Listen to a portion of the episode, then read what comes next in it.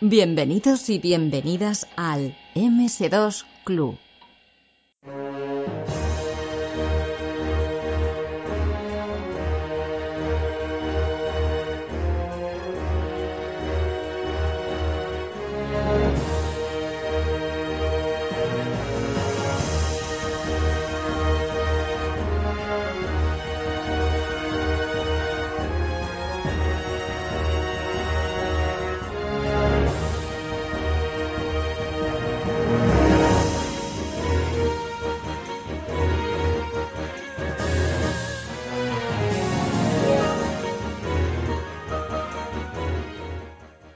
Pues hoy tenemos en el MS2 Club a José Raluy para hablarnos de cosas que no tienen que ver con el MS2, pero por poco, por poco en el tiempo. Eh, bueno, José, un saludo y muchas gracias por estar aquí. Nada, muchas gracias a, ti por traerme. Todo un honor. Bueno, eh, José, vamos a ir desgranando un poquito, ¿no? De dónde ha estado y dónde está, pero vamos a ir desde el principio. A ver, José, ¿cómo empezaste tú en esto de la informática? Uf, eh, tenemos dos horas. Eh, ¿Cómo empecé? Pues empecé con un ZX Spectrum que les di la plasta a mis padres para que me lo compraran y logré, tras mucho llorarles. Y bueno, pues ahí me empezó a picar el gusanillo. Primero empecé a ver juegos y luego a través de las típicas revistas que comprábamos en los kioscos, pues decías, uy, se pueden programar juegos. ¿Qué es esto de programar? ¿no? Y me fue picando, picando el gusanillo. Primero con el Basic, lógicamente que era lo más sencillote, y bueno, pues poco a poco. En aquella época no hice cosas eh, tal cual que se hicieran, pero ya tenía, eh, ya estaba esa semillita. Y luego ya, pues, eh, en cuanto fui mayor, empecé informática y, por culpa, muy resumido, de... Claro, en aquella época no teníamos internet. Yo empecé informática en el año 91, ¿vale? Claro. Soy así de viejuno, ¿no? bueno, como bastantes de los que supongo dirán esto. Y en aquella época no había internet, pero en el kiosco de mi pueblo había revistas de importación y está una revista, la Edge, la Edge, eh, que la versión inglesa, que es muy buena, que se sigue editando, en España había un par de intentos, y ahí vi pues que los videojuegos podía ser una salida profesional y que se podía, de hecho al final, en las últimas páginas, había bolsa de empleo. Y desde segundo de carrera, que es cuando más revistas compraba en ese kiosco, y sobre todo me centré en esa, pues dije, uy, esto es una salida, eh, y dije, voy a hacer todo lo posible, mm, eh, no obsesión, pero casi de qué tengo que hacer para trabajar en esto. No había grados ni másters. Dije, bueno, pero hay un Erasmus y dentro de Erasmus, ¿a qué universidades tienen cosas gráficas? Pues en Londres, pues en quinto de carrera. Y luego pues empecé a hacer también por mi cuenta programación gráfica, en plan rollo demo escena, que no sé si os sonará. Muy, amateur. Nunca, bueno, competí un año, no sé si fue en el 94, 95, con Ivonne Tolosana. Eh, y y Hugo Tobío, éramos tres, y bueno, lo hicimos, de hecho ni fui a la Euskal en sí, sino fue Ivonne, quedamos fatal, pero bueno, sí, ese rollito de compartir código, algoritmos, trucos, y ya en cuanto terminé ese Erasmus, pues me quedé también en Inglaterra, y porque ya conseguí mi primer trabajo, y pues de Inglaterra ya enlacé Madrid con, curiosamente, con Revelat, pues porque empecé primero allí y luego me dije, anda, si en Madrid están haciendo un juego mega chulo y yo que estoy haciendo el idiota yéndome a Inglaterra, que fue una experiencia estupenda, ¿eh? todo decirlo. Pero eh, de ahí vine a Madrid y enlacé una cosa con otra y bueno, pues eh, luego me fui a Cintia también, que estuvimos haciendo cosas pues para la DS, para PSP. Bueno, yo estuve en juegos para móviles y solo en la PSP, en el Play Chapas, aunque no lo terminé, porque haciendo ese Play Chapas y siendo programador, porque yo empecé como programador, de repente antiguos compañeros de Revelat pues me llamaron y me dicen, oye, pues, ¿y quieres venir a trabajar en Castlevania? En el 2007 y yo, espera, que me pellizques, ¿cómo? sí, sí, y, te queremos de productor. Y yo, ¿cómo? Pero si yo no sé qué es ser productor. No, pues que eres muy organizado, muy extrovertido. Y yo, vale, pues es eh, esa es la típica imagen que te vienen cuando hay algunas oportunidades que solo te aparecen una o dos veces en la vida. Pues ese fue uno de los dos trenes, quizás, que me vinieron. y por supuesto. Te subiste, ¿no? Eh, me subí. No miré a la piscina si tenía agua, pero dije, pues yo me, tiro aquí a la piscina. O miré un poco de rojillo, bueno, quizá había algo de agua. La hostia igual no sé si es muy buena, pero mm, qué narices. Y de ahí luego pasé a tequila, ahora estoy dando clases. Bueno, mm, llevo, como suelo decir, llevo los videojuegos en las venas. Muy bien, muy bien. Oye, pues nada, desde ese ZX Spectrum hasta ahora, tela, tela, telita. Sí, sí, bastantes plataformas. Eh, te puedo enumerar ah, no, eh, sin problema. De ZX Spectrum pasaste a. Eh, a ver, empecé a programar en el ordenador en un 8086 con Portland C, no me acuerdo qué versión. Luego, bueno, pasé, también por eh, Pascal. Eh, también he hecho cosas en J2M en móviles antes de que hubiera iOS, en juegos en 96 píxeles por 96, de 48K, incluso menos. Movistar tenía un sistema una versión de una especie de, versión de Java que se llamaba Doya, que lo habían licenciado a Japón, pero que solo tenía 16K y podías descargar 32 o al revés. Mete un juego ahí, juegos muy tipo retro, ¿vale? Eh, luego para Symbian, el sistema operativo que sacó con la Engage, yo en su día pensé que la Engage iba a funcionar, no me hagáis caso cuando apuesto por un formato. Eh, un poquitín de S, eh, también PSP, eh, Xbox, eh, PC por supuesto con el Blade y luego ya los demás como productor. Play 3, Play 4, Xbox 360, la One, pero eso ya fue más como productor, más que programador. Y muy, muy bien. me ha una plataforma más, creo que esas son... Me queda otra, creo, pero bueno, no está mal. bueno, bueno, no, no, un buen, un buen bagaje, un buen bagaje. Solo por curiosidad, cuando fuiste a Inglaterra a hacer este Erasmus, em, te quedaste ahí a trabajar, pero no, no tenía nada que ver el trabajo con los, con los videojuegos, ¿no? Sí, sí, sí, sí, sí, era... Eh, de hecho, mi plan maestro para conquistar el mundo, como ¿Sí? tentáculo, me ha hablado el día tentáculo, eh, era eh, hacer el Erasmus en Londres, porque en la universidad donde iban, si bien no era quizás la mejor mm, de las que había intercambio con mi universidad, sí tenía algo de informática gráfica y ya sabía, gracias a, la Edge, que esto va a aparecer un panfleto que no, eh, sabía que había agencias de contratación mm, que, eran bastante fiables en el sentido que no, no, no les pagabas tú como posible cliente, sino le pagaba la empresa y en el, momento que te contrataban, ¿vale? Entonces sabía que había ahí y entonces pues yo fui como un novato y un pardillo eh, me puse mi chaqueta, que la desempolvé solo para eso, a estas agencias de contratación de, hola, vengo aquí, tengo estas demos, quiero conseguir un trabajo en videojuegos, ¿qué tengo que hacer? Y yo creo que sobre todo en una de ellas, en Datascope, eh, que si bien no fueron los que me siguieron un trabajo, pero me dieron varios consejos pues para qué hacer y, bueno, pues y luego a través de otra me consiguieron el primer trabajo que fue terminar y, enlazar con hicimos un pequeño programa chat que yo colaboré muy poco, un tipo Second Life, un chat en 3D eh, con render software y demás, y luego empezamos un juego de rol, ¿vale? Eh, también con render software y demás, y bueno, pues eh, lo que pasa es que de ese proyecto yo enlacé con Madrid con Revelat. Pero sí, sí, era de juegos, o sea que... Muy bien, muy bien. Oye, pues sí, sí, empezaste ya directamente del mundillo. Bueno, ya nos has comentado que, viste algo de, de ¿no? Que ya estaban haciendo un videojuego de los, de los potentes en, España. ¿Cómo, ¿Cómo, te enteras de esto? Pues, esto va a parecer un panfleto, pero es que me enteré a través de una Edge justo cuando iba para a trabajar, ¿vale? Vine brevemente de vuelta a mi casa en verano del 96 y conseguí el curro eh, en, Inglaterra, en el sureste, en Folkestone, en Kent, en el condado de Kent. Y justo cuando iba para allí, o poco antes o después, en una Edge, de repente veo mm, una preview de un juego hecho en Madrid. Mm, y es como... Mm, ¿cómo puede ser esto? Y dije, pues oye, pues igual eventualmente, pues más allá, bueno, en aquella época teníamos Dynamic, pero no había empezado, al menos no públicamente, yo creo que no había empezado todavía, no sé exactamente cuándo se formó. Y dije, bueno, esto, mmm, nota mental, existe un estudio en Madrid que pinta súper molón, ¿no? Y, luego, pues cuando vi un anuncio de ellos, que de hecho no, no me acuerdo dónde fue, si fue en otra hecho, ¿no? Que las conservo, pues dije eh, para allí o por internet, eh, creo que ya tenían página web muy arcaica, pero dije pues me voy para, me voy para allí, les eché el currículum. Eh, también por temas familiares, bueno, mi madre empezó a ponerse enferma y demás, tuvo un mm, cáncer y dije, pues de Inglaterra hoy en día tenemos vuelos baratos. En el 97, cada vez que volaba me costaba 40.000 o 50.000 pesetas de la época, ¿vale? Que podía ser... Medio sueldo. Era, era un picotazo. Entonces dije, bueno, Madrid es lo siguiente más cercano porque para mí era una pasión que era... Pero, eh, y luego encima era un proyecto fantástico.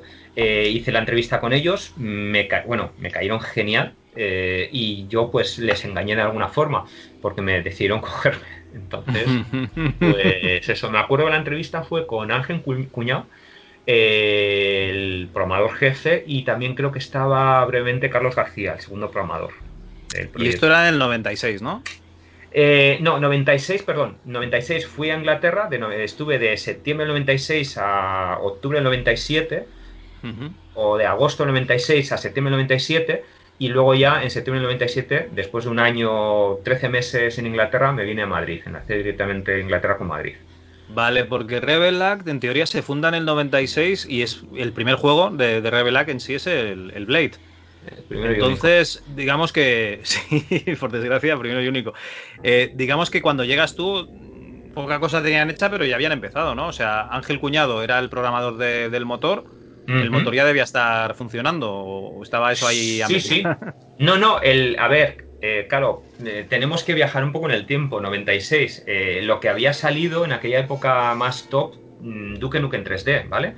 el Quake, bueno, el Quake salió, la, la versión Shareware, el primer capítulo, salió en septiembre del 96 también, o septiembre-octubre. Luego el juego final no me acuerdo cuándo salió, son unos meses después. Pero hasta entonces era el, el Duke Nukem. Cuando yo fui a la entrevista, que fue principios de agosto del 97, en Revelat, el motor gráfico lo tenían funcionando, eso sí, era un motor gráfico por software. La 3DFX todavía, bueno, había aparecido, pero no tenían versión de 3DFX porque todavía se hacían versiones duales, ¿no? De aceleración 3D por 3DFX y, versión software. Y tenían un motor software que funcionaba desde 320 por 200 a 8 bits, pues lo que te permitiera la gráfica sin aceleración de la época, ¿vale? Y 16 bits, no más de 16 bits, que para la época ya era una brutalidad, ¿no? y funcionaba eh, espectacularmente. Estaba el motor, estaba un editor bastante, bastante potente para lo que eran los tiempos, ¿vale? Hoy lo ve cualquier persona y se llevaría las manos a la cabeza, pero una cosa es Unreal, que su modelo negocio es totalmente distinto, que el, motor era de Ángel Cuñado, el editor lo había hecho Carlos García, había varios, pero estaba, había varios mapas, a nivel de juego no había. Eh, estaba... Mm, no quiero soltar una burrada, pero pues eso, estaba con una mano delante, otra detrás a modo juego, pero se pensaba o pensaban, y también yo lo pensaba un poco por esa experiencia, que una vez que tienes el motor, que es el reto más difícil que había en aquella época, no es como hoy en día que eh, pues tienes Unreal o Unity de gratis, esos tiempos eran distintos, no existía eso, ¿no? Pensamos que, era muy, que en seis meses podías tener luego un juego, y claro, justo todo el estándar de cómo era un juego, pues fue subiendo, eh, salió un Half-Life, salió no sé qué, entonces los estándares de calidad pues eh, se fueron acrecentando mm, y pues esa estimación inicial de unos seis meses pues se convirtió como mucha gente sabió luego en, varios años, ¿no? Pero bueno. sí, sí. Eh, este motor de Ángel Cuñado es una cosa que, bueno, yo cuando vi el, el Blade en movimiento, me llamó mucho la atención y además lo comentábamos con los compañeros de universidad, porque esto me pilló a mí en primero de carrera o en segundo de carrera. Eh, comentábamos el tema de la destrucción del escenario, el tema de las luces dinámicas, el tema del desmembramiento de, los enemigos. O sea, es que tenía muchos detalles mm. que sí, que a lo mejor en juegos 2D se había visto, pero en 3D, pues no. no a ver, no. algunos de los elementos tenía, pero no todos. O sea, realmente era bastante completo. Eh, lo que pasa es que, claro, estamos hablando que tú llegaste en el 97 y, nos plantamos en el 2001, cinco años de, desarrollo. ¿Fue solo por culpa de esto de, digamos, no sabemos eh, lo que tenemos que hacer exactamente para acabar el juego? ¿O fue tema de, pasta? Porque aquí he leído muchas cosas, que si Gremlin, que si Firmware, que si Codemasters... Eh, o sea, ¿Qué pasa? ¿Que le crecían las pulgas a. O sea, le crecían los enanos al circo? ¿O qué pasa aquí? No, no, eh, te cuento un poco. Y siempre teniendo en cuenta de que yo soy uno más de los que estaban ahí. Y no sé si. Bueno, siempre hago referencia a un capítulo de Expediente X, que en ese capítulo te cuentan todo desde la perspectiva de Mulder, todo. Medio capítulo y otro medio capítulo de la perspectiva de Scully, ¿no? O sea, el mismo hecho presenciado por distintas personas se narra de una forma muy distinta. Quiero decir, si le preguntas a otras personas quizás tengan otra percepción, ¿vale? Pero va a intentar ser lo más objetivo posible.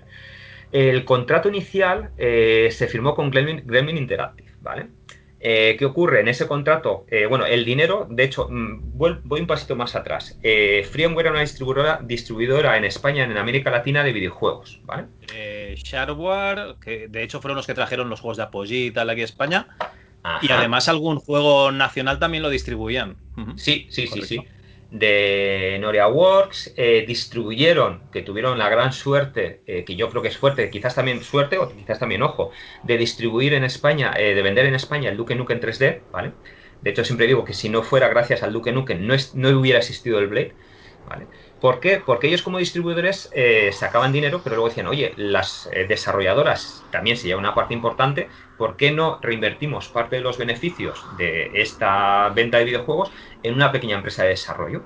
En España en los 80 había habido desarrollo y, oye, pues nos quedamos con todo el pastel, generamos todo esto y, era un poco su aproximación. Que es muy parecido a lo que hizo eh, Proen eh, con mm, Pyro Studios. Proin era una distribuidora de la época que distribuyó los Baldur's Gate y, muchos otros juegos, era más potente y decidió lo mismo y también creó Pyro Studios, ¿no? Era un paso lógico. La pregunta es por qué en su día no lo hizo Electrónicas en España cuando se, lleva rumoreando, se llevaba rumoreando de que tenían que hacer una cosa así, pero bueno. Eh, y eso es lo que hizo eh, Framework.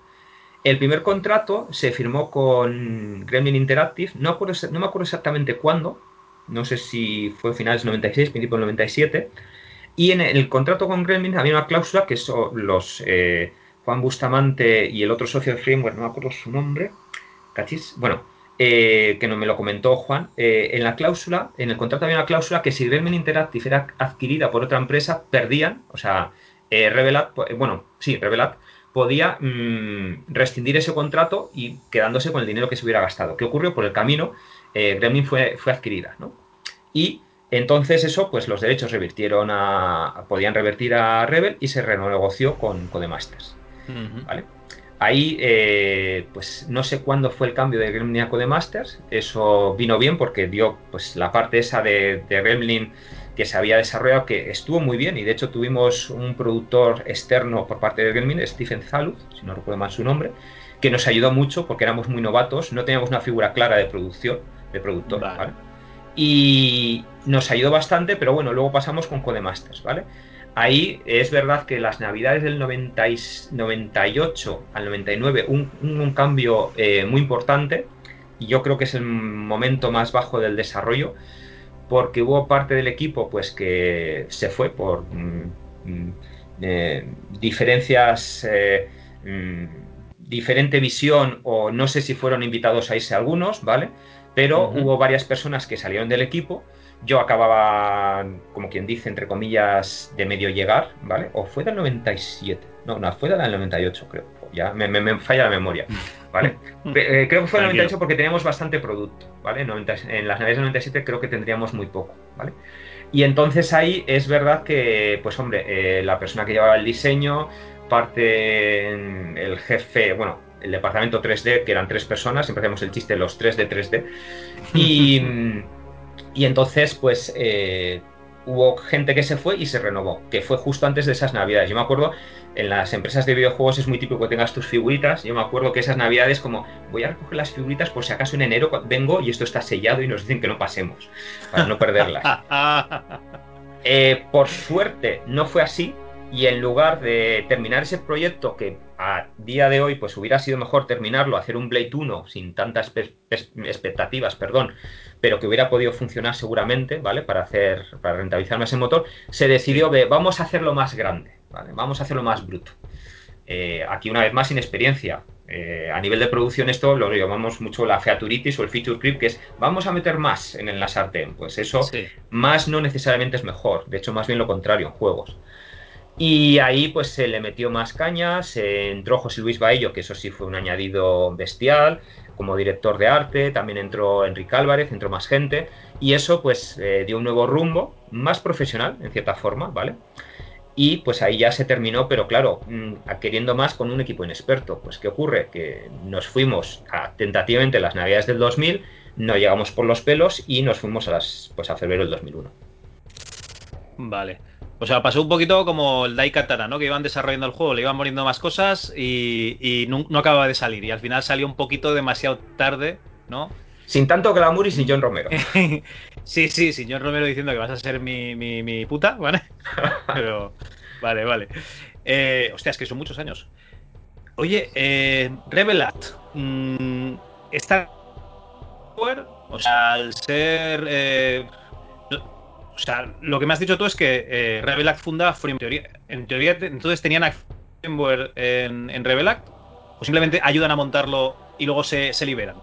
Vale, ahí eh, no sé cómo estaba a nivel de, sociedad. Creo, creo, no estoy seguro 100%, que los dos socios de Freeware eh, eh, junto con Ángel Cuñado y no sé si alguno más fueron los que fundaron Rebel, pero no lo sé seguro. Eso. Vale, socios fundadores, digamos. Sí, sí, pero, pero quiero, decir, Freeware sí siguió eh, muy unido con Revelar. O sea, a nivel las personas que estaban ahí metidas. Eh, si no recuerdo mal, o esa sensación daban de, mm, o sea, dejándonos, ojo, dejándonos porque no se entrometieron en ese sentido, fueron impecables de trato. O sea, que no eran de ahora quiero que me hagas que me cambies este. No, no. O sea, nos, vosotros desarrollar, nosotros ponemos los medios.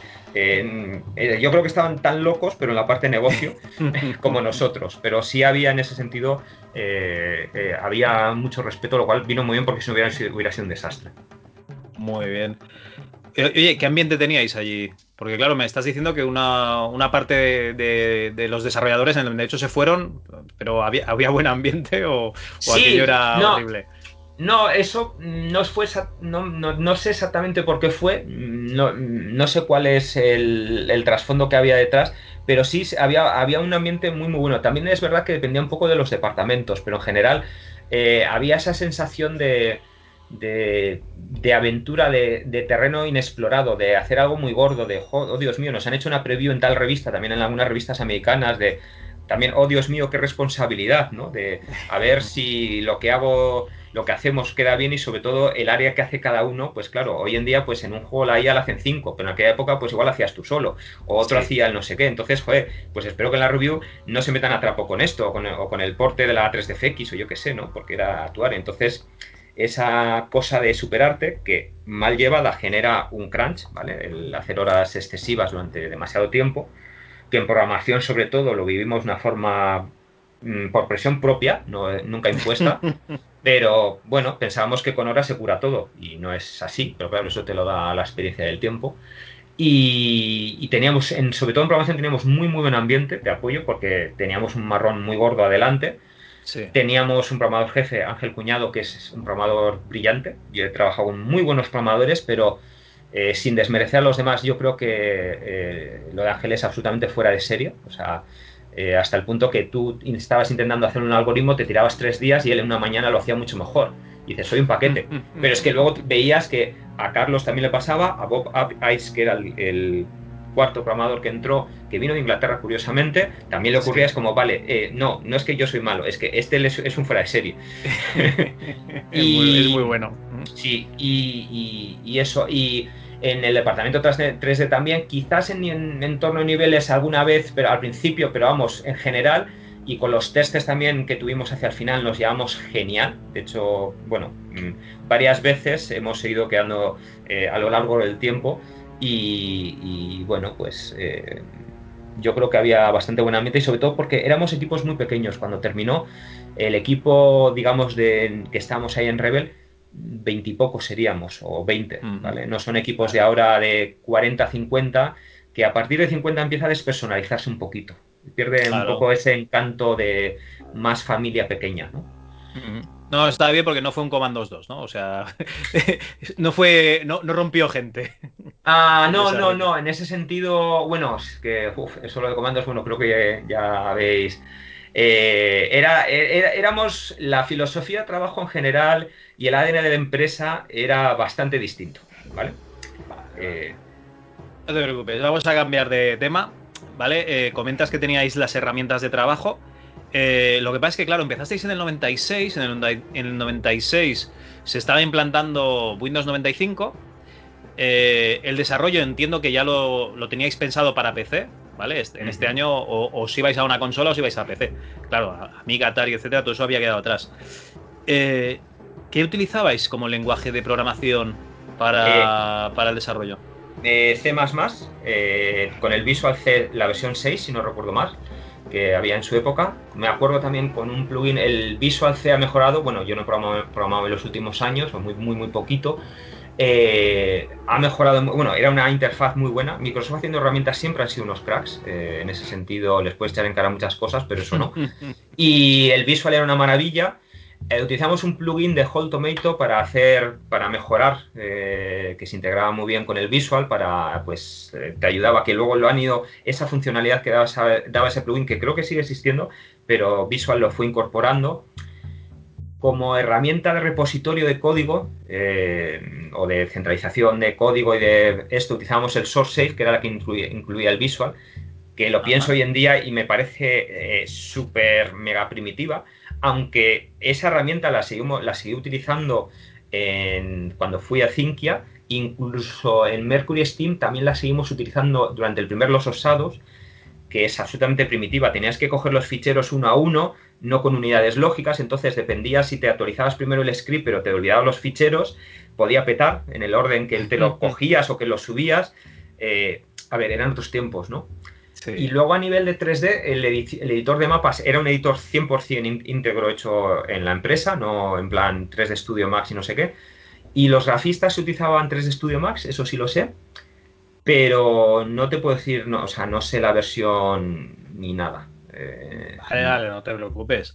Eh, vale, oye, y mm, todo esto que, mm, que utilizabais, ¿ya teníais claro que lo ibais a implementar en, Windows, entiendo. O sea, ya compilabais pensando en Windows. En Lo digo por versión primigenia de 2 no hubo, ¿no? No, a ver, el juego durante mucho tiempo funcionaba en MS2, o sea, y de hecho el,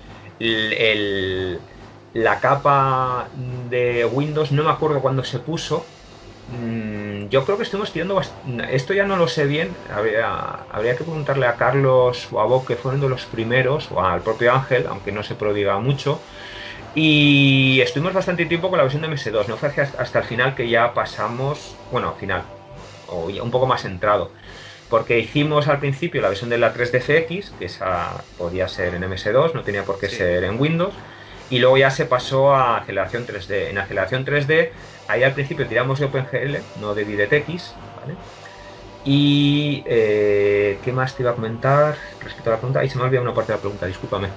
No, no te preocupes, o sea, eh, el código en teoría ya lo compilabais directamente, me estás diciendo que al principio en MS2 y luego ya en, Windows, para Windows. sí, luego, luego ya lo compilamos en Windows. No, no recuerdo, aunque la memoria es muy selectiva y nos falla, no recuerdo que fuera un, un paso doloroso, Sí recuerdo que, y también gracias a la estructura, creo que eh, en gran medida fue Carlos, dividimos el código en muchas DLLs para que si solo, eh, si solo cambiabas parte del código no se tuviera que compilar todo el código en cascada. Teníamos un tipo de compilación bastante rápido. Luego la generación de los mapas y demás no, no había ni precálculos muy intensos, por lo cual era bastante rápido. ¿vale? Y, y, ¿qué más? Eh, Sí, sí, eh, estaba pensando en alguna otra cosilla. Sí, pero que me acuerde bien, eso, eh, sí. Vale, vale. Eh, no, no, no, es, bueno saberlo porque además eso quiere decir que en algún momento el juego ya era, era de MS2, con lo cual entra perfectamente en el. En sí, sí, sí, sí, sí, sí. Y no salió pues porque el mercado ya para cuando salen los juegos, si no los acabas con esto, pero vamos, mm, se podía haber conservado, seguramente. No, no, en el 2001 ya el MS2 estaba muerto y enterrado. O sea, 3D, Duke Nukem en 3D sí que, me parece que del 97, 98, sí que salió ya con directamente para MS2. ¿96? Sí, pues, casi seguro, ah, creo. Vale. Aquí nos llegaría seguramente en el 97, pero hostia, del 2001 si ya estábamos con Windows XP además. Pues oye, muy bien. ¿Qué te quería comentar? Em, a nivel gráfico, ¿Cómo fue evolucionando el, juego? Porque me estás comentando que lo que es el, diseño de producción fue cambiando, ¿no? Eh, mm. Lo que te encontraste tú cuando llegaste a Revelact a lo que salió. Yo recuerdo que tenía una ambientación muy bonita, porque además a mí me encanta la fantasía. Había esqueletos, orcos, zombies, o sea, había todo lo que queremos, ¿no? Eh, el bárbaro, que además lleva unos tatuajes espectaculares. Veníamos de la época de, de. ¿Cómo se llama esta? Abiertas al amanecer, ¿no? Que Josh Clooney llevaba también unos tatuajes así muy bestias. Mm. O de Blade, directamente, la película de, de Cazavampiros, aunque igual es posterior. También. Blade es, ligeramente posterior, habría que mirarlo, pero no, no, influyó desde luego. Quizás influyó más un Conan el Bárbaro, sobre todo con esas no, imágenes. No, no, me refiero, me refiero a los tatuajes, ¿eh? que estaban ah, de moda, que, a finales de los 90, a principios de los 2000 estarían de moda. Mm. Ese tipo de tatuajes tribales. Eh, no, no, hombre, claro. O sea, el Bárbaro es Conan el Bárbaro, eso está claro. tienes al enano, tienes a la amazona, tienes al, al caballero. Y luego yo recuerdo que lo que eran las, las pantallas de carga, había como una especie de máscaras ¿vale? Eh, incluso hubo una edición coleccionista de Blade que venía una caja muy bonita, con la camiseta y esta máscara muy, muy, muy bonita. O sea, ¿cómo fue evolucionando esto? ¿Al principio era así el juego? Vale, ¿a nivel de motor o a nivel en general? Gráfico, a nivel gráfico. Sí, Vale, a nivel de gráfico, motor, features o características que tuviera, a, a, finales del 96 era todo mm, por software, ¿vale? Porque no teníamos prácticamente tarjetas o, o justo empezamos con la 3DFX, había luces y sombras, eh, eran en tiempo real, ¿vale? Eh, ya en aquella época, de hecho me acuerdo, no lo llamamos podcast, pero no sé si era leer o oír una entrevista con John Karma que decía, no, en este año o en los próximos años, eh, luces y sombras en tiempo real va a ser imposible. Y yo, pues si yo tengo aquí uno al lado que lo ha hecho, que, que, que, funciona, ¿vale? Es bueno, y él lo, él lo, haría en el Quake 2, ¿no? Ya. sí, 2, ¿sería? Sí, pero, no eran, pero no generaba sombras, o sea, las luces estaban precalculadas por mapas de luces, por line maps, ¿vale? O sea, le habéis pasado por la derecha a John Carmack. Eh, a ver, era de una forma en tecnología distinta, radicalmente distinta. Eh, los, el Quake y el Doom se basaba en árboles BSPs que se basa totalmente en precálculo, lo cual eh, precálculo y dinamismo mm, se, se, llevan a matar, ¿no? Entonces, es una, es una forma muy válida, pero el motor de Blade, que era por portales, pues se puede prestar a mucho más dinamismo, pero es verdad que la cantidad de poligonación que se podía meter en los mapas y esa calidad de luces y sombras es distinta, ¿vale? No había sombras de personajes y de objetos con el entorno, eso se metió hacia el final, con algoritmo de fuerza bruta, proyectándolo, porque pues como el juego se retrasó, pues se eh, nos permitía abrir esa posibilidad, ¿vale? Luego, cosas que se fueron añadiendo junto con esas sombras de personajes y de objetos, eh, el sistema de sangre, cuando un personaje eh, chorreaba sangre, mm, la sangre eran polígonos, no eran decas, no eran texturas ni pegotes que se ponían en esto, es algo mucho más complejo de lo que se hace hoy en día, que de hecho podía chorrear por las paredes y demás, ¿vale? Es, cada charco de sangre podía ser único. Eh, el sistema de agua que podía subir y bajar, eso es lo primero que se metió, ¿vale? Y a nivel de juego le sacamos poco partido, eh, porque era un sistema brutal. Hoy en día que hablan de, no, pues radiosidad, no sé qué, pues, pues, hombre, no llega a ese nivel, pero tenía un puntito bastante interesante. Que podías haberlo aprovechado mejor para hacer algún puzzle, ¿no? Con, agua. Sí, algún puzzle creo que se metió, eh, pero no, no, se le no se le aprovechó eso. Y luego a veces estábamos limitados que el, motor era muy muy potente, pero el editor hubo un momento que pues había que dejarlo de, alimentarlo, ¿no? A pesar de que siempre pues que los que utilizaban ese, esa herramienta, pues oye, danos más para que sea más usable, pero claro, había que, que, ponerse a terminar el proyecto, ¿no? Y, y, entonces a veces, pues eso, toda la parte se podía romper, el entorno era perfectamente modificable en tiempo real, pero el editor a veces era un poco ese techo cristal que no permitía ciertas cosas que irónicamente el motor sí podía hacer eh, algunas de ellas, ¿vale? Y espero que si Carlos García, que fue el que hizo el editor, si oye esto no me eches, pero creo que había parte de eso eh, en, el, tema, ¿vale? Pero vamos, se fueron añadiendo cosas y, más cosas, pues bueno, luego ya había detalles menores, ¿no? Todo esto, por cierto, aderezado con otra cosa que fue muy buena, utilizar un lenguaje de script que en aquella época no era del todo común, ¿vale? O sea, se solían, muchos juegos se lo cocinaban ellos mismos, junto con hacer el motor, pero eh, ahí se tiró de, de, Python, de Python, que ahora está muy en boga, en aquella época quizás no tanto, y eso nos vino muy bien también para simplificar. Eso junto con el uso de las DLLs permitía pues que se fuera muy dinámico e incluso con esa cultura de código abierto que los ficheros Python del proyecto están tal cual. O sea, cuando instalas el juego los puedes cotillar, incluso puedes ver la tabla de puntos de vida en, por los niveles de los personajes, cuáles son las esferas de colisiones con su tamaño, las puedes eh, modificar con todo el riesgo que eso supone a nivel de gameplay, pero eh, se puede hacer y eso, pues, hombre, hay gente que incluso hizo mm, plugins y cositas y cambios, también le dio bastante vidilla. Vale, vale, vale. Vale, bueno, eh, eso, la, pregunta, ¿eh? O sea, ¿tú cuando entraste los orcos eran iguales que cuando saliste? ¿Cuando salió el juego, perdona? Por ejemplo. Pues justo el modelo del orco el modelo 3D de Es el mismo. Es el mismo, porque era un modelo muy de, baja poligonación, de menos de 500 polis, pero es que estaba muy bien, estaba muy bien hecho. No me acuerdo quién fue el artífice, no sé si fue... Eh, bueno, no me acuerdo los tres de, de 3D que teníamos al principio, luego cambió, pero ese modelo justo yo creo que es prácticamente el único que se quedó tal cual. Los enemigos se cambiaron, los protagonistas hubo varias iteraciones y uno de los problemas que tuvimos, que sobre todo había en la época, que hoy sigue ocurriendo, pero quizás un poco menos, ¿no? Tú empezabas un juego en el 96 y lo sacabas en el 98. Los cambios de tecnología en aquel momento eran brutales. Es verdad que a, nivel, a día de hoy tenemos más shaders, tenemos radiosidad, tenemos no sé qué, pero o igual es que yo me he vuelto muy viejo, pero no vemos los cambios radicales que de repente pasabas de bitmaps, como en el Duke Nukem, a modelos 3D súper básicos, pero en el Quake de repente los enemigos eran 3D, ¿no? Y luego, pues, con más cosas. Eh, en aquella época los cambios eran muy rápidos, entonces tenías que proyectar cuándo ibas a salir. El problema que tuvimos en el Blade, que claro, empezando en el 96, al principio iba a salir a finales del 97, 98, 90. Claro, eh, nos íbamos quedando un poco atrás, por eso se fueron metiendo más características, más features, que lo que hizo era retrasar más el desarrollo, porque no teníamos esa experiencia en producción. Y por ejemplo, para que os hagáis una idea, para que sí, os hagáis una idea de esto, las texturas originales del juego, eh, la textura base se hacían a 1024 por 1024, si no recuerdo mal, ¿vale? Pero eh, muchos de los diseñadores de niveles, sobre todo de la primera jornada, del primer lote, eh, combinaban dos, no teníamos ningún tipo de blending, no teníamos ninguna forma de mezclar dos texturas. Entonces lo que hacían, combinaban dos texturas ellos mismos a mano. ¿Qué ocurre? Que al hacer eso, la textura que combinaban la hacían de 256 por 256. Eso en el año 97 era una burrada, pero claro, según el juego fue quedándose, mm, fue retrasándose, eso se quedó muy viejo. Y ahí no recibimos, por eso muchas texturas del juego, sobre todo del entorno, están un poco justi justi.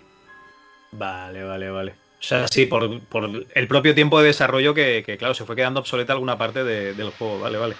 Los personajes sí se rehicieron, tuvieron dos, tres reiteraciones mínimo, pero eh, tres, tres, incluso cuatro, pero las texturas del entorno ahí se nos ve el roto un poco.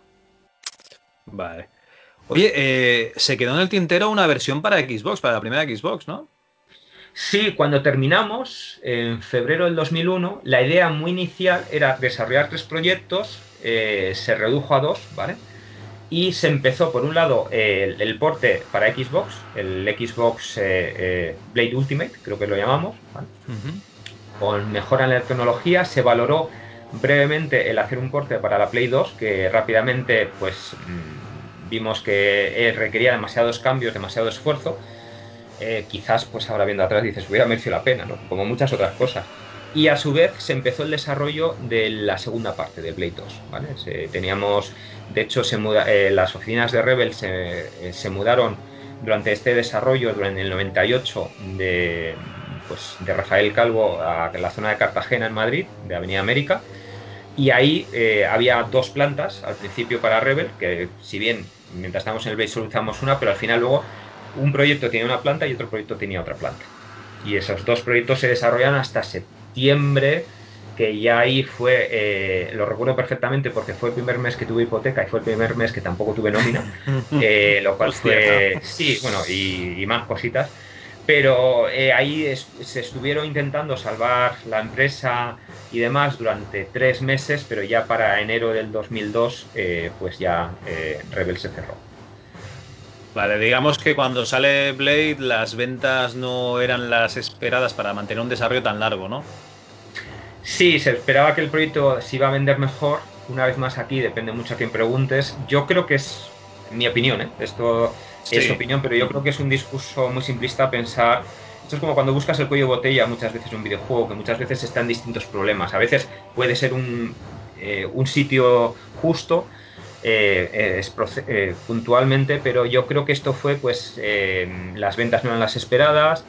Codemasters en, en Estados Unidos la distribución la hacía a través de Activision, si no recuerdo mal.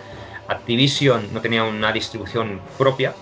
De hecho, me comentaron, no sé si es verdad, que después del Blade y de lo mal que se lo distribuyó Activision o el poco mimo que le dio, pues que empezó a distribuir directamente en Estados Unidos, no sé si es verdad o no, tendría que informarme más, pero me llegó a mis oídos. Y en Estados Unidos no se hizo nada de marketing, en Estados Unidos es fundamental un buen marketing, incluso las baldas en los, en los establecimientos de ventas de videojuegos se preacuerdan con adelantado. Activision tenía algún título que, le, que, entraba en conflicto en su cartera de productos. Las ventas en Estados Unidos fueron fatales. Dicen que la piratería, mm, es verdad que en aquella época la piratería, estamos en época pre-Steam, ¿vale? Sí, sí, sí, en aquella época la piratería en PC era muy alta, era como la de PC Amiga antes. Territorio Comanche, ¿vale? Tampoco creo que ayuda, aunque esto no todos los miembros del equipo opinan igual, el que cuando sacamos el primer parche que era absolutamente necesario, porque había una cantidad de bugs en las partidas guardadas que era, eh, a veces decías, es que no entiendo cómo las partidas guardadas petan mucho más, ¿vale? O sea, el primer parche era absolutamente necesario.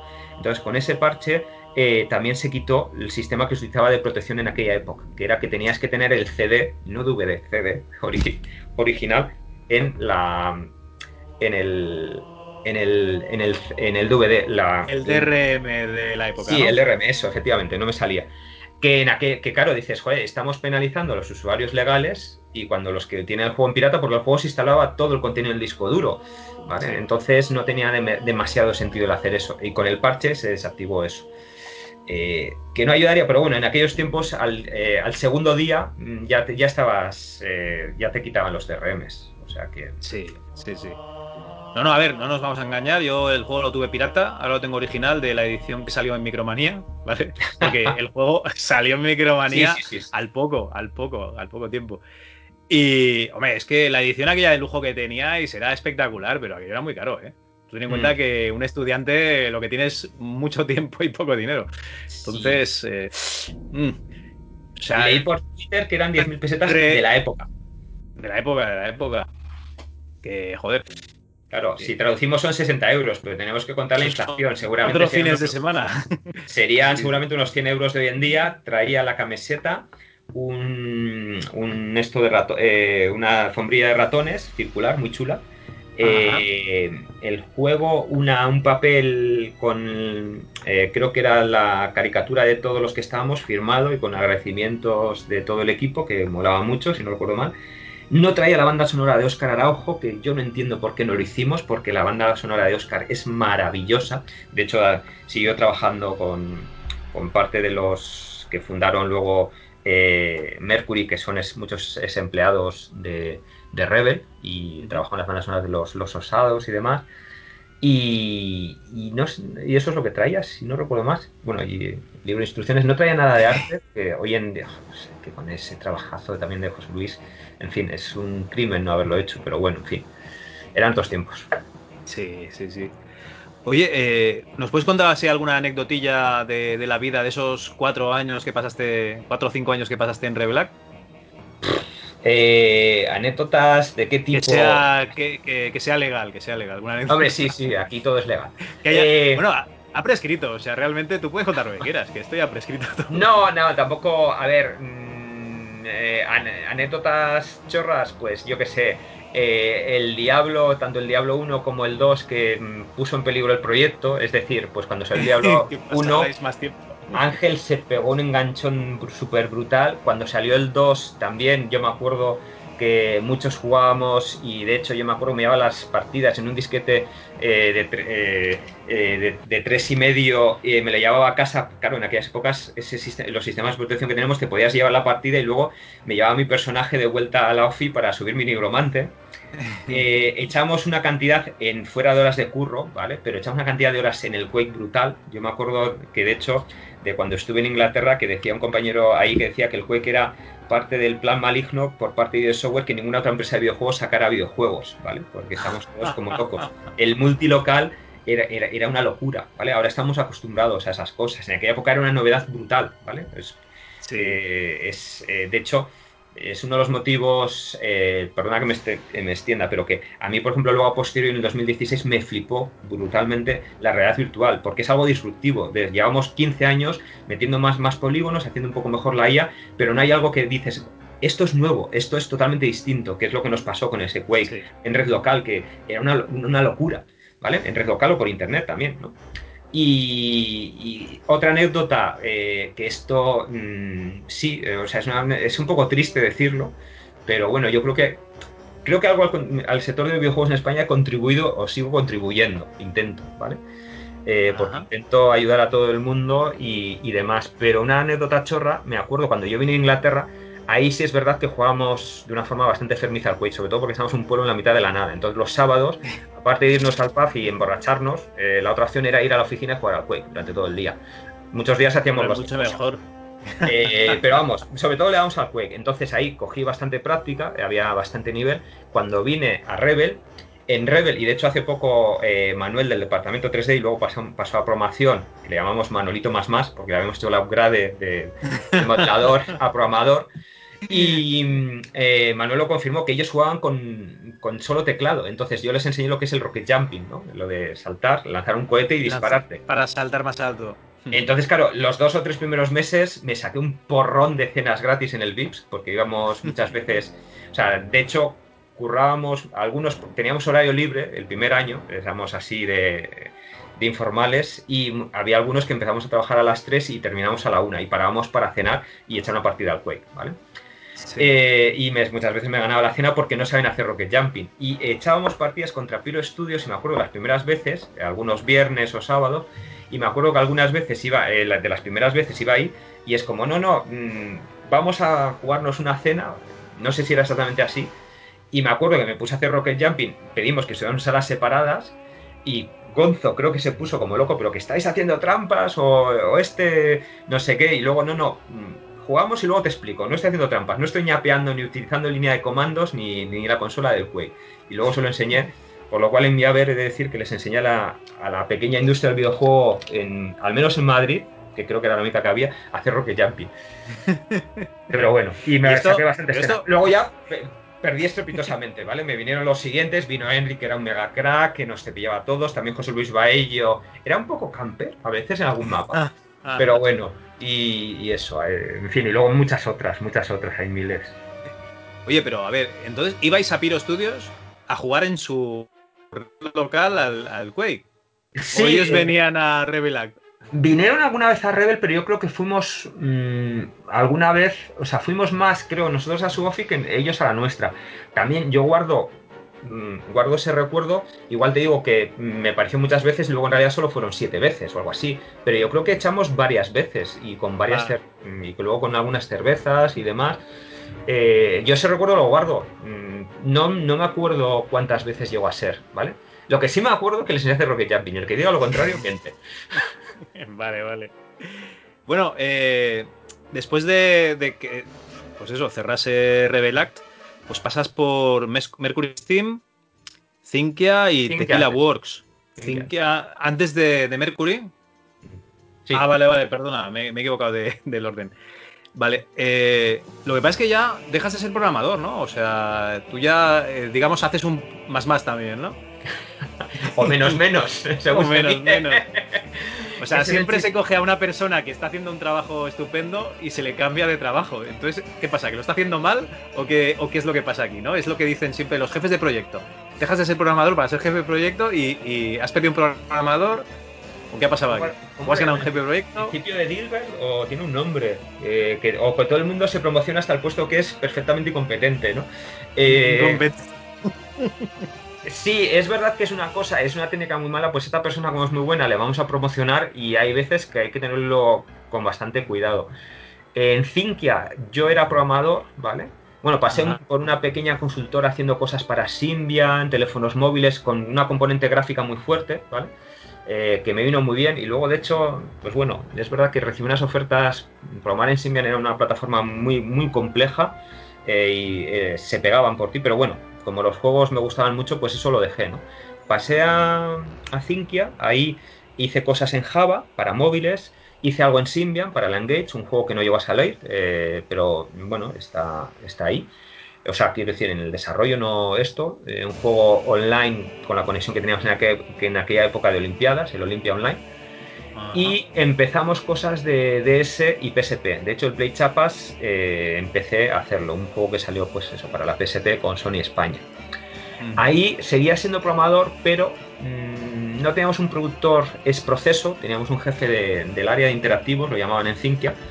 Pues digamos que las reuniones pues me encargaba mucho de gestionar con arte y no sé qué. Eh, bueno, pues eh, un poquitín ahí intermedias. El proyecto no lo terminé, también he de decirlo, porque soy muy, intento ser muy pulcro con los proyectos que se terminan o no. ¿Y por qué? Porque en el desarrollo, cuando Revelat había desaparecido en el 2002, mm, varios de los empleados decidieron crear una empresa, Mercury Steam, ¿vale? Yo no, estuve entre ellos.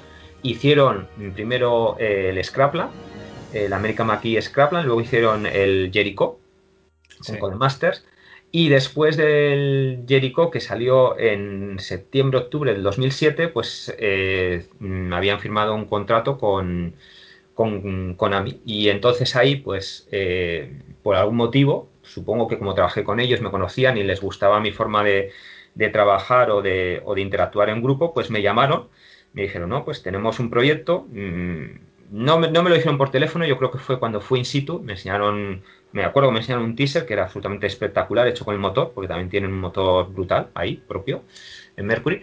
Y no, tiene, no tiene nada que ver con este motor de Ángel. No, no, no, es Mercury Engine totalmente desarrollado internamente. vale, vale, vale. Eh, y, y entonces, pues ahí me dijeron que me querían como productor o productor más de la parte técnica, pues porque a nivel de programación estaba creciéndose el proyecto, gestionar esa parte de producción y demás, pues puede ser un poco más complejo. Yo me quedé a cuadros, pero es que claro, con gente que conozco, eh, que he trabajado muy a gusto, estaba Darío, el programador que hizo la parte de online y más cosas en el Blade, eh, Carlos, un programador, no este Carlos García, otro Carlos que llevaba la parte de tecnología, que le había, bueno, le habían contratado para el Blade 2, no había trabajado con el mano a mano. Eh, estaba Luis Miguel Tijada, que era uno de los que estaba en el departamento 3D, que luego se pasó a diseño, que de hecho creo que es uno de los mejores diseñadores que hay por España a día de hoy, eh, y un encanto de persona. Eh, y, había muchísima más gente, entonces, pues, ¿qué dices? Emilio, que llevaba la parte de audio. ¿Qué, pasa? ¿Que te sentías un poco con el síndrome del impostor de ahora qué hago yo aquí? Mm, es un cambio de rol muy importante. Ahí era perfectamente consciente que igual llevas muy bien un área o relativamente bien, ¿vale? Porque tampoco creo que era un programador súper excelente a nivel de código, pero bueno, en general como, como pack completo, pues mm, podía ser resultón, ¿no? Pero claro, un cambio de perfil muy importante, pero también era un proyecto muy goloso de gente y de eso. Entonces, eh, pues claro, ahí me metí y ahí es cuando pasé a esa parte de producción, que es verdad que fue un proceso de aprendizaje muy duro, pero bueno, lo bueno de ser programador es que eres muy, tiendes a ser muy analítico, muy perfeccionista, intentas no dejar detalles y yo creo que eso pues ayudó pues que cuando hicimos el vertical slice, ese corte vertical, que es como cuando cocinas una tarta, ¿no? Pues una porción, que es algo que en el sector de los videojuegos empezamos a utilizar pues a principios del 2000, 2000 poco, en los 90 no se utilizaba, por eso se cancelan tantos proyectos. En, tú cuando cocinas una tarta, en lugar de meter todos los ingredientes, pues vamos a hacer una pequeña prueba con la receta a ver si funciona. Y con el resto de ingredientes hago el resto. ¿Qué ocurre?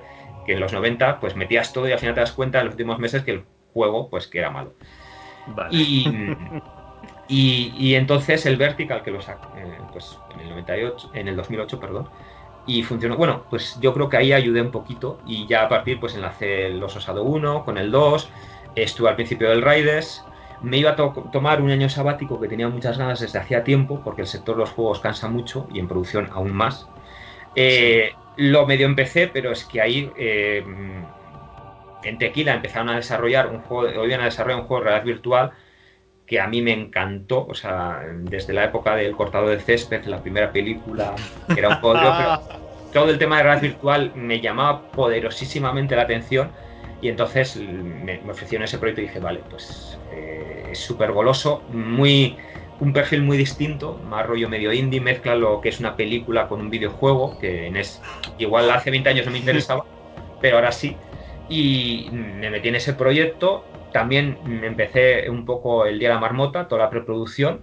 También es verdad que durante la prepro ya les dije, oye, no me va a quedar este proyecto, me quedo hasta que se busque otra persona y demás.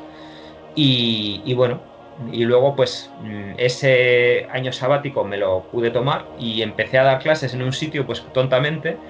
Y una cosa ha llamado a la otra y hasta el día de hoy. Dentro de un año o dos no sé dónde va a estar, pero a día de hoy, pues, estoy dando clases en, eh, en bastantes sitios. Bastantes sitios, eh, UTAD, Complutense, Voxel School eh, y algunos cursos aquí y allá y demás. Y sobre todo, eh, con AEVI también colaboro, soy mentor, tiene una red de mentores para ayudar a la gente que no tiene experiencia, pues para echarles una mano y demás. Y muchas otras cosas. Y perdona la respuesta tan larga que te No, no, al revés, tranquilo, no te preocupes. Pues oye, nada, eh, vamos a dejar los Lords of Shadow porque todo el mundo más o menos conoce Castlevania. Yo creo que el que esté escuchando esto, si no conoce Castlevania, ya tiene un problema, ¿vale? O sea, vete a, internet y busca Castlevania, que seguro que, te suena de algo. Y explícanos un poquito más estos proyectos de VR, porque mm, la verdad es que son muy resultones y yo creo que, deben de ser muy, muy inmersivos. Sobre todo este de Invisible Hours, que es como mm. una especie de de juego de, Cluedo, ¿no? De, misterio con historias entremezcladas. Explica un poquito esto, a ver. Muy bien, veo que has hecho los deberes porque casi nadie conoce el título, muy poquita gente. ¿Vale? Ya os digo, si yo apuesto por un formato, no os fíes de lo que apuesto, porque en su día pensé que la Engage lo iba a petar, que lógicamente fue un fiasco. La VR, bueno, la VR sigo pensando que va a ser eh, VR AR, seguramente más la realidad aumentada, ¿vale? Apple está metiendo un montón de pasta, eh, Facebook también, puede ser the next big thing que dicen, la siguiente cosa grande que ocurra. Eh, yo personalmente considero que los móviles serán reemplazados seguramente por gafas con, imagen eh, en la propia gafa. Aparte de eso, a nivel de inmersión me parece brutal. Y pues eso, cuando me presentaron el proyecto, mm, pues eso, es un, es un cluedo, es una especie de película de Agatha Christie en la cual pues a ti te ponen en medio de lo que ocurre. No sé si a alguno de los que escuchan le sonará lo que es el teatro inmersivo, que es, eh, en Madrid ha habido varios casos muy interesantes de eh, la pensión de las pulgas y la casa a la portera o al revés, en el cual pues en una vivienda a ti te ponen y tú estás, eh, bueno, más o menos en, alrededor, en, la parte periférica, normalmente te ponen sillas y estás con los actores. Hay otros, hay, hay, otros sitios en Londres en Estados Unidos que tú andas libremente entre ellos para que sea más impactante. Entonces, esa sensación de inmersión de verlo en un teatro, o sea, romper esa cuarta pared, ¿no? Eh, que tú estás dentro de lo que ocurre, eh, puede ser muy interesante, puede llegar a ser muy fuerte, también dependiendo de la historia y de lo que se drame, lo que se narre, perdón, a nivel de drama. Eh, se prestan muchos recursos narrativos. Por ejemplo, yo ahora me acuerdo de una de las que, de las que fui, que por ejemplo te decían, pues uno de los actores decía, y ahora pasamos a esta sala, o con una justificación, y me acuerdo que por el pasillo estaban los actores con velas iluminando la cara y te, te hacían una elipsis temporal y te decían pues que una había parido su hijo, pero luego se había vuelto yonki, luego él había muerto, el no sé qué. Entonces, narrativamente, es que te lo estoy contando y me están poniendo los pelos de punta.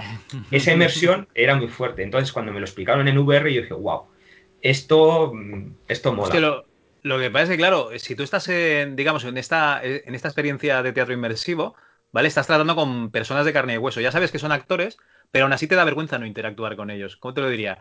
Eh, te sientes obligado. En cambio, en una VR que, son, son bits, ¿vale? Al final, o sea, que te dan un poco más igual. ¿Cómo te lo diría? Que los puedes despreciar, ¿vale? En cambio, los actores no les vas a despreciar. Puede ser muy troll. personas. Puede ser troll. claro, claro, ¿Qué ocurre? Que en el Invisible Hours, por contra de lo que se hizo en el Día de la Marmota, era inmersivo pero no interactivo. Esto es, por ejemplo, como cuando tú vas, ah. al menos en las obras de, yo, de teatro de inmersivo que yo he oído, no, eres no, interactúas, tú estás entre ellos pero te piden que no te levantes o que no le pares a un actor, ¿vale? O sea, está guionizado, ¿no? Entonces, eh, siguiendo esta misma idea, claro, porque si no, pues se puede abrir, o sea, puede salir algo fantástico, puede salir algo pues que sea muy esto. También tenía, tendría un concepto de rejugabilidad o de volver a ver la obra, pues claro, cada una es distinta, ¿no? por hacerlo menos complicado, pues se decidió que se, hacía un guion y que tú simplemente estabas ahí. De hecho, una de las referencias que se daba en el pitch inicial, que mola mucho, es eh, la ventana indiscreta de Hitchcock, ¿no? Todos somos un boyer, o que la verdad depende de cuestión de perspectiva, que era una de las frases para vender el producto, ¿no? Que todos actuamos en sociedad de una forma, pero como dices ahora, ¿no? Si hay personas reales, tú te comportas de una forma, pero si quitamos esas personas reales, nos quedamos con esos bits, somos como tal somos, mostramos nuestros reales, nuestra agenda de verdad, nuestras cosas buenas, nuestras miserias.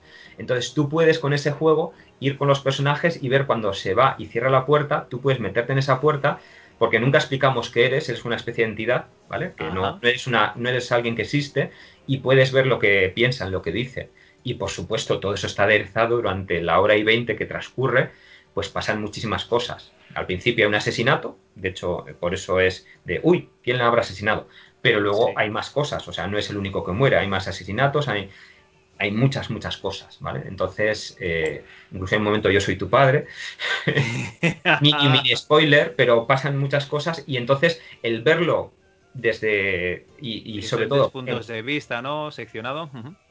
Puedes parar el tiempo también en cualquier momento y puedes rebobinar. Entonces, yo puedo seguir la historia con un personaje, le puedo acompañar y puedo ver la historia desde su punto de vista. Y luego puedo rebobinar al principio, incluso pues como hacia atrás, como lo que se veían, lo que se ve en el DVD, y puedo rebobinar hacia atrás y después de una conversación puedo seguir al personaje A o puedo luego rebobinar y seguir al personaje B para ver qué es cuando él se va a su cuarto, qué es lo que opina, si está emborrachando, si está escribiendo una carta de suicidio, si está lo que fuera y eso, aderezalo con siete personajes y un muerto y hora y veinte, te puede dar mucho juego y un muy buen guion, por supuesto. o sea, es un, juego, es un juego narrativo en el que, digamos, no interactúas tú.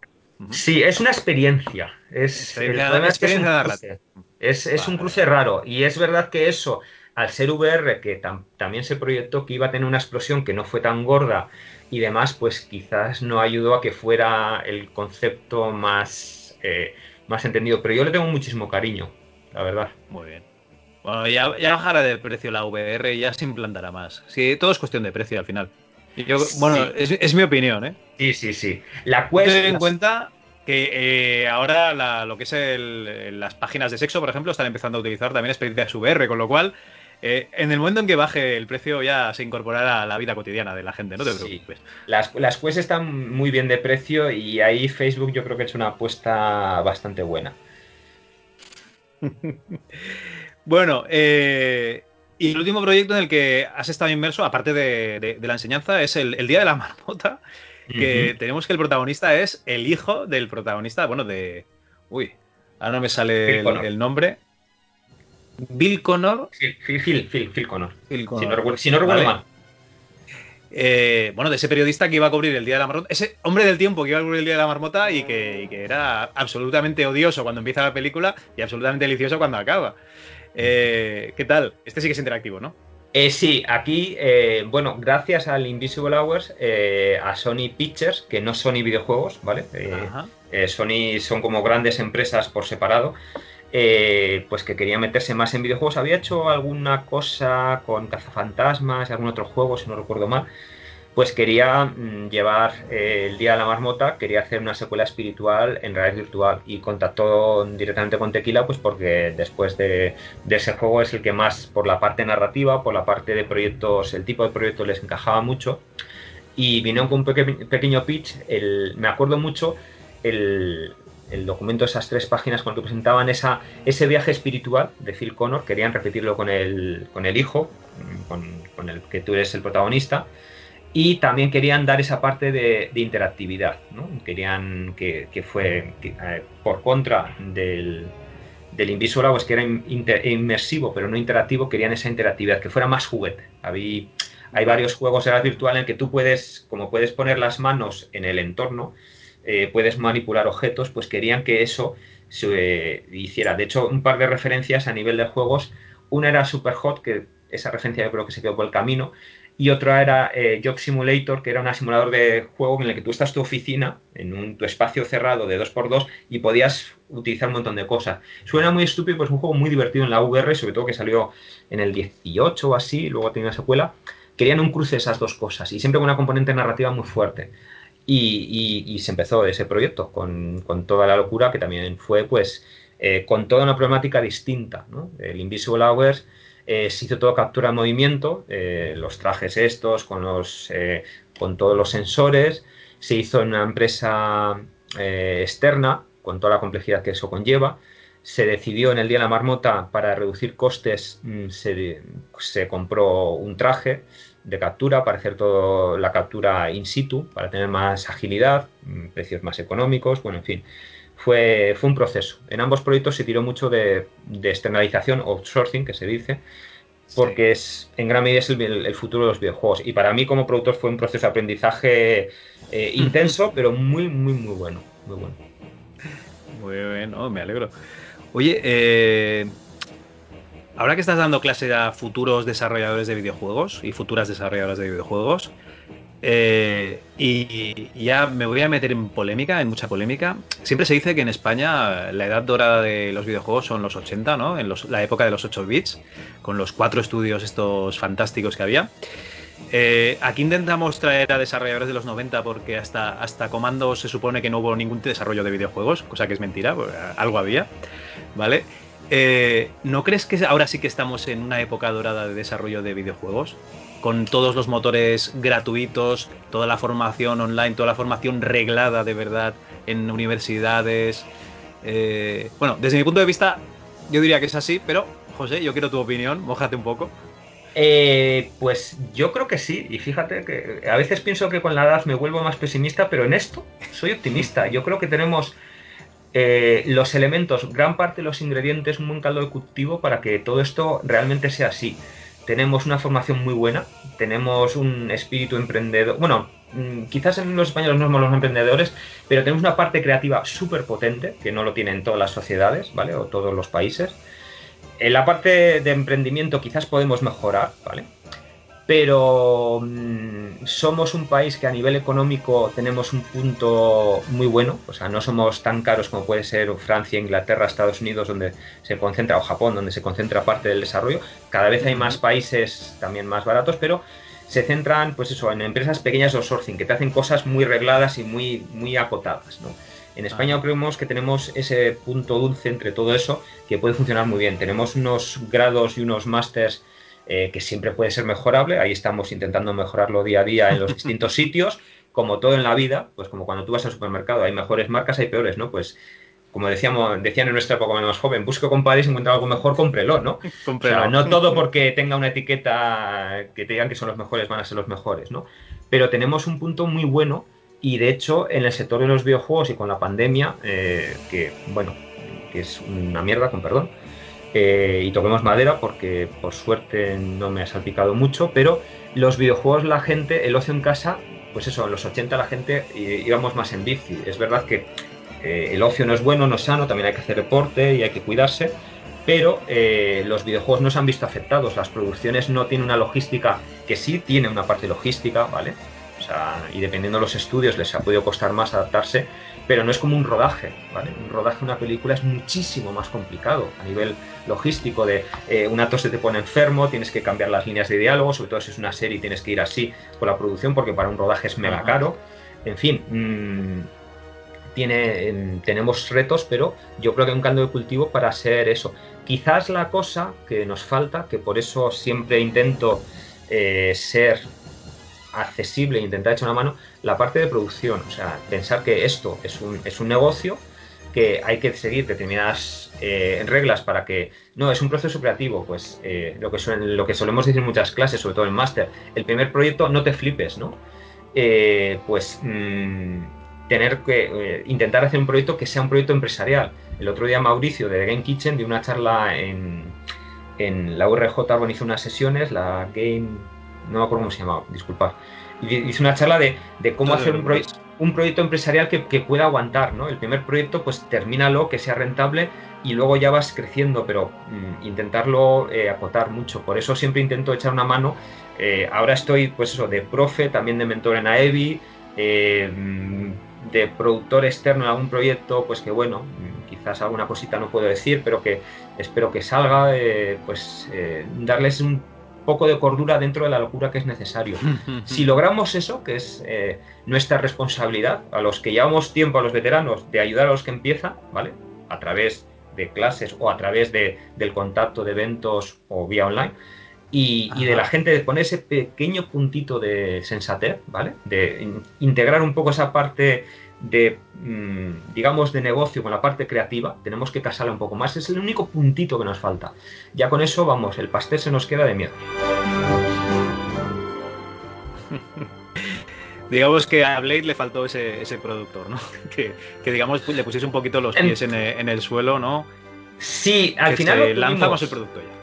Al final lo tuvimos, o sea, Xavier Carrillo, que luego pasó a fundar Digital Legends, ¿vale? Eh, una empresa que sigue existiendo a día de hoy en Barcelona eh, que de hecho también Ángel Cuñado fue y hizo un juego, si lo quieres cotillear ahí, se llama el One de la Engage, que tiene un, eh, tiene un motor eh, por software en la Engage también de la época brutal, se llama One, de, el 1, un juego de lucha, de artes marciales, muy muy bueno.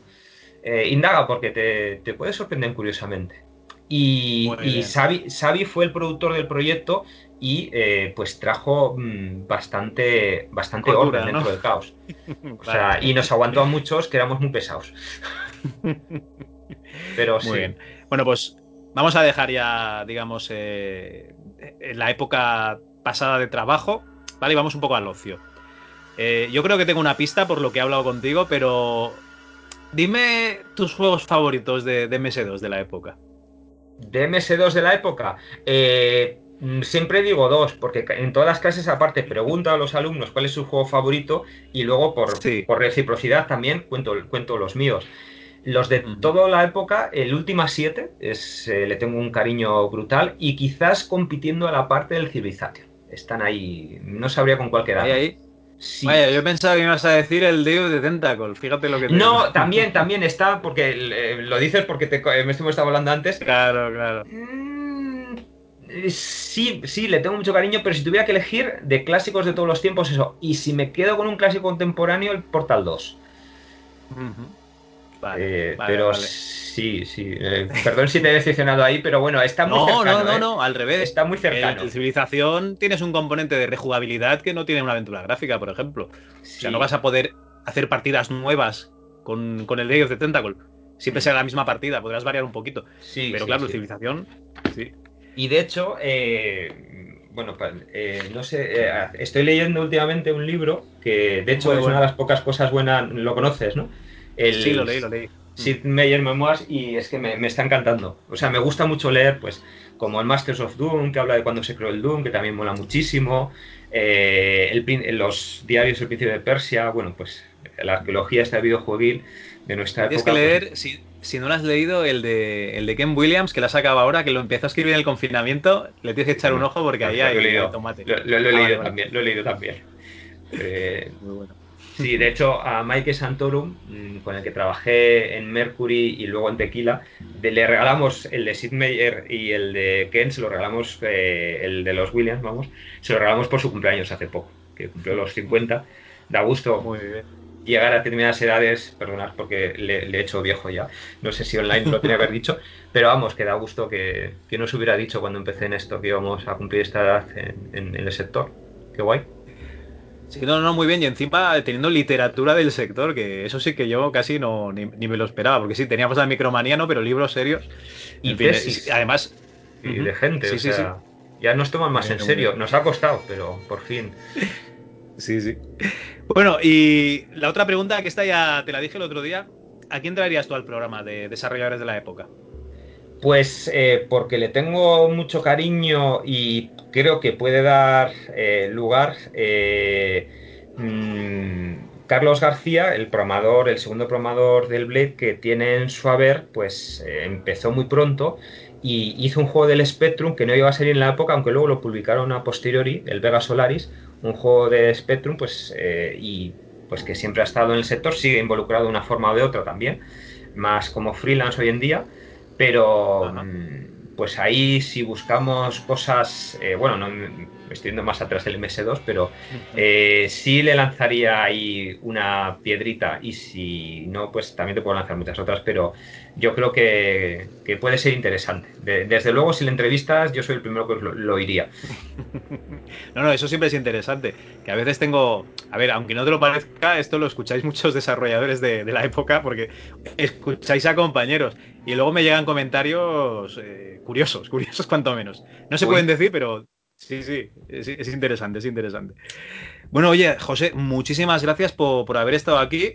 Y por habernos aguantado la, turra esta de hora y hora y cuarto, llevamos ya grabando. Eh, lo dicho, muchas gracias porque tu juego sí que al principio fue pirata, luego lo tuvimos original muchos de nosotros. Eh, nos merecemos que saquéis otro juego como hizo Ron Gilbert con Thimbleweed Park y en el Quick Starter nos hagáis pagar el perdón por haber pirateado Blade. Eso no es lo que nos merecemos. Sí, estaría bien. Lo que pasa es que el, problema con el Blade, hombre, se puede hacer un sucesor espiritual sin utilizar eh, tal cual el nombre pero que no había pensado, pero eh, la verdad es que molaría, pero mm, bueno, eh, sí, la verdad es que estaría, estaría muy guay. Y muchas gracias a vosotros. Eh, bueno, mi juego y el de todos los que estuvimos en el desarrollo, que siempre digo que sí, sí, sí, por supuesto, por supuesto, tu juego porque yo tengo sí, comentando en Twitter acerca del Blade y dije, hostia, mm, Tato, trae a José porque parece una persona abierta, porque hay muchas veces, y es lo que dices tú, que hay gente que que cuesta eh, eh, que, se abra, ¿no? Pero tú, o sea, te, sientes orgulloso de Blade y eso es una cosa que, me mola porque dices, hostia, me te sientes orgulloso del desarrollo del juego, claro, claro. Entonces, abiertamente, pues puedes hablar de él, claro. y tengo, tengo la suerte, aunque yo creo pues, que igual he contribuido porque eh, o buen ojo, me junto con gente, pero que he tenido muchos títulos, por suerte no me han cancelado títulos, pero creo que no es una cosa externa, sino que todos los que estamos en un desarrollo ponemos nuestro pequeño o gran grano de arena para que los títulos salgan adelante, ¿no? Y entonces, pues en otras cosas de mi vida quizás pues no he tenido tanta suerte, pero con los proyectos, o sea, ni de coña, con perdón, me hubiera imaginado cuando empecé en esto, o mi yo del pasado, año 95, que quería trabajar en videojuegos, que era su mayor ilusión, me dices de vete 25 años, 26 años en el futuro y se ha trabajado en esto. Y es como, nada, venga, estás de coña. O sea que, mira, si algún día desaparezco, me llevo eso. O sea que... toquemos, toquemos madera, toquemos madera y que haya para muchos años más. ¿Vale, José? Esperemos. Y alguna sorpresita buena así también, de una forma o de otra. Esperemos que sí. Muchas gracias por tenerme en serio. Y cualquier cosa que necesites o que necesitéis, eh, yo encantado de ayudaros y de difundir y de ayudar y, y eso. Y a mis compañeros desarrolladores que antes has dicho eso, yo he dicho las cosas como las recuerdo. Pero vamos, que todo lo que sea revivir el pasado, a mí me hace mucha ilusión y y como dije en Twitter, pues mm, aquí eh, que todos aportemos nuestros recuerdos, que mola muchísimo. A mí, a mí, me, hace, a mí me hace mucha ilusión. ¿Sabes lo que pasará? Que seguramente vendrá alguien y dirá, eso del rocket launching, eso lo inventé yo. ¿Vale? Y, José no tenía ni idea. Tengo testigos, eh, pero también puede ser que la memoria me falle. Porque también otra anécdota muy chorra, para que veas cómo nos falla la memoria, con Carlos, y de hecho te puede servir por si le entrevistas. Eh, me acuerdo que, no me, no me acuerdo quién o en qué formato, porque está muy guay, porque siempre hay gente que te pregunta por el bet y, oye, ¿cómo el sistema de estelas, cómo lo hiciste? Y me acuerdo que a Carlos dije, oye, el sistema de las estelas de las armas, ¿cómo lo montaste? Y no sé qué, no sé cuántos. Y me dice, Cenutrio, si lo montaste tú. Y yo no, no me acordaba. o sea que puede ser, pero yo creo que lo Rocket estoy muy, lo tengo bastante bien metido porque fue, eh, y aparte es que me dio bastante vergüenza en cierta forma. vale, pues esta me la apunto, ¿eh? Sí, sí, sí, pues esa, esa fue muy buena, o sea, esa fue hace un par de años, cuando supongo, por hace un par de años, pues hace cinco, le dije, oye Carlos, este me, que hiciste es tuyo, hostias, es verdad. Muy bien. Pues bueno, lo dicho, muchísimas gracias, José. Bueno.